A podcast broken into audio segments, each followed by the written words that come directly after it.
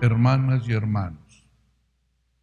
Hoy el Señor nos hace un llamado que considero apremiante. Nos dice, sean santos, sean perfectos. Y esta llamada del Señor a ustedes y a mí es porque Él sabe nuestros puntos débiles. Sabe que no tenemos la facilidad de vivir la caridad, que llevamos en el corazón muchos resentimientos que no nos dejan ser libres para amar. Hoy dice el Señor, sean santos y sean perfectos. Y nos propone un camino como Dios siempre tiene paciencia con nosotros, un itinerario que así como ha tenido paciencia históricamente, la tiene con cada uno de nosotros. ¿Cuál es este camino de la santidad, camino de la perfección, camino del verdadero amor? Dice el Señor. Primer paso, ama al que está más cerca de ti. Primer paso. Pero ya difícil. Ama a tu esposa, a tu esposo, a tus hijos, a tus compañeros de trabajo. Atiende este primer círculo de tu vida humana. Ámalos respétalos. Es el primer paso. Ya difícil. Segundo paso, nunca te vengues de nadie. Tiene que haber un límite. El Señor le reveló a Israel y le dijo, vamos a poner una ley de equilibrio ojo por ojo, diente por diente. Que tu venganza no vaya más allá de la ofensa. Es la famosa ley del talión. Tiene mucha sabiduría esta ley. Nunca le hagas a otro más de lo que él te hizo. Pero ustedes saben que ponerle límite a la venganza nunca ha sido fácil. Nunca es ojo por ojo ni diente por diente. Es ojo por ojos y diente por dientes. Porque el coraje, la fuerza interna del corazón, nos lleva siempre a excedernos, a ir más allá de ese equilibrio, de esa simetría que debería de tener siempre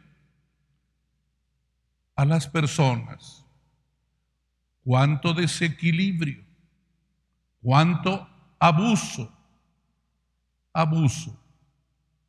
Por eso el Señor Jesús nos dijo que había que escalar a un tercer momento se dijo ojo por ojo, diente por diente. Y el Señor dice, hay que hacerlo de otro modo. Perdona a tu enemigo. Perdona a tu enemigo. Es más, dale más a su favor. Si te quiere robar la túnica, dale el manto. Si te quiere obligar a hacer algo, dale el doble. Si te da un golpe en una de las de tus mejillas, muéstrale también la otra. Esto ya no es tan simple. Eso ya es divino. Eso ya lo hace solo Jesús. Porque ustedes y yo no podemos. Inmediatamente viene nuestra filosofía y nuestro pensamiento. La defensa de mis derechos. No puedo soportar que alguien se exceda. Exijo justicia, exijo derechos. Y por eso a mi alrededor voy sembrando enemigos. Este me quita esto, me quita el puesto de trabajo, este me roba y cada uno hace su propia ley, la ley de la venganza. Por eso dice el Señor, yo les digo, amen a sus enemigos pidan a Dios por ellos, que el Señor los convierta. Imposible. Solo los santos pueden llegar a ese nivel, pero también nosotros, los más simples, los más sencillos, los más comunes y corrientes, también tenemos que escalar en este camino del Señor. No te vengues de nadie. Pide a Dios por aquel que habla mal de ti. Mantén la calma. No reacciones. Vean las discusiones que se hacen en las redes sociales algo te dicen y devuelves el doble. Te dicen una palabra y tú regresas cinco. El Señor nos llama a esto que suena imposible, pero que ha sido real también, porque muchos, siguiendo a Jesús, han hecho lo mismo el libro de los Hechos de los Apóstoles nos reporta la historia del primer mártir que sigue el ejemplo de Jesús, Esteban. Cuando lo están apedreando injustamente, dice, perdónalos, no saben lo que hacen.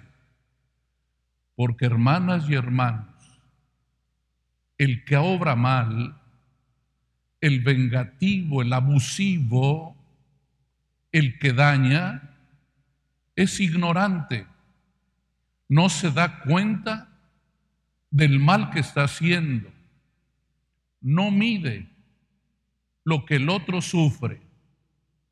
Por eso tenemos actos monstruosos que lastiman a la gente que no se conforman con matar, sino matan sádicamente. Porque el corazón humano se excede. El Señor nos llama a la verdadera simetría.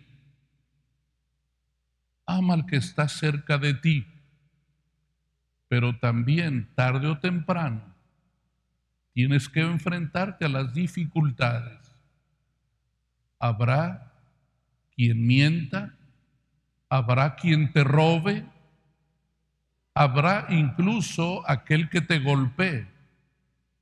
¿Qué hacer ante eso? Hay que pedirle a Jesús que no vaya a vengarme, que no me sobrepase, que antes de actuar lo piense, rece me serene, porque si no, nadie arregla este mundo confuso. Hermanas y hermanos, pidamos este don de la cordura, este don del buen humanismo.